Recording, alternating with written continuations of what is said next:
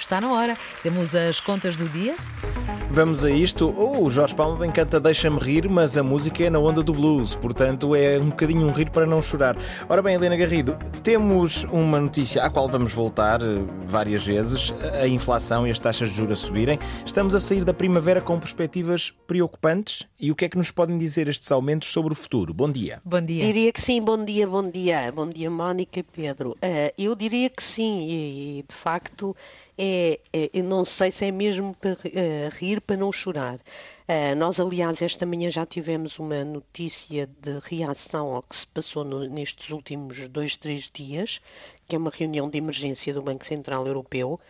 Uh, e eu, de facto, não quero estragar este mais um feriado que vai ser amanhã uh, para fazermos uns dias de descanso que bem precisamos, mas temos de aproveitar estes dias de descanso uh, com muito cuidado com as nossas finanças pessoais, porque há aqui sinais que estão a ser dados por vários indicadores uh, financeiros de que há nuvens muito pouco simpáticas no, no horizonte. O que é que, uh, o que, é que aconteceu uh, nestes dias? Ontem e isto é o que vai, o que está a provocar esta reunião de emergência do Banco Central Europeu. A dívida pública, as taxas de juro de dívida pública que são negociadas nos mercados subiram, melhor dizendo, os, os investidores começaram a vender dívida pública de alguns países da zona euro. E uhum. isso, obviamente, refletiu-se na subida muito acentuada das taxas de juro. A, a taxa de juro portuguesa subiu, ultrapassou os 3% e durante os últimos três meses foi multiplicada por 3. Ou seja, começou há três meses, estava em pouco mais de 1%, neste momento está acima dos 3%, e não é só Portugal, a Itália, que é o país que mais preocupa, obviamente, a taxa de juro uh, ultrapassou os 4%, que é um, um dos países mais endividados, o país mais endividado da zona euro, e um, um, conjunto de indicadores, e no, no, no, o Jornal Expresso, num artigo assinado pelo Jorge Nascimento Rodrigues, referia que as previsões para as taxas de juro de Portugal em junho do próximo ano são de 7,5%.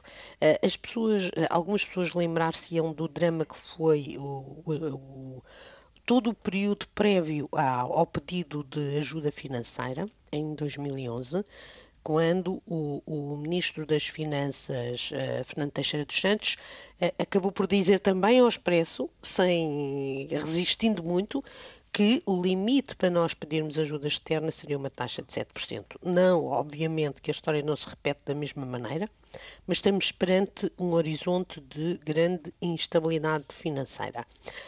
Aconteceu simultaneamente uma subida muito rápida de Euribor, estas taxas subiram muito depressa ontem também, e, e, nomeadamente a taxa a, a, dois, a 12 meses, todos nós sabemos o que é que isto significa.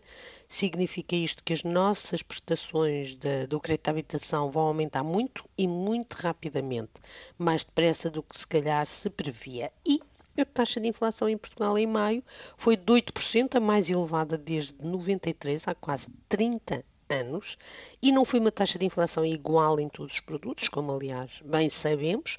Os produtos de energia subiram 27%, estamos sempre a comparar com os valores do ano passado.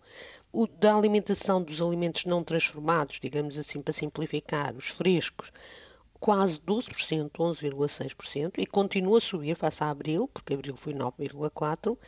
E, além disso, esta subida está também já tínhamos visto isso, a generalizar-se a todos os produtos. Juntando todas estas peças, vamos precisar os portugueses e os, uh, os europeus em geral, uh, os americanos. Aliás, esta tempestade começa a ter origem nos Estados Unidos, quando os números da inflação Uh, também são muito elevados e, são, e, e, e, levam a perspectivar uma subida muito acentuada das taxas de juro. Uh, com quedas na Bolsa. Na Europa a Bolsa não é tão importante, mas nos Estados Unidos é muito importante. Uhum. A Bolsa americana caiu significativamente. Tudo isto significa que se perspectivam momentos muito complicados. Vamos ver o que é que o Banco Central Europeu pode fazer e não pode fazer muito, porque todas as taxas de juros de todo o mundo estão a subir, o máximo que poderá eventualmente fazer é continuar a comprar dívida pública, porque esta subida das taxas de juros também resulta do facto do, do Banco Central Europeu ir deixar de comprar de comprar dívida pública e isso os países mais endividados, como Portugal, ressentem-se.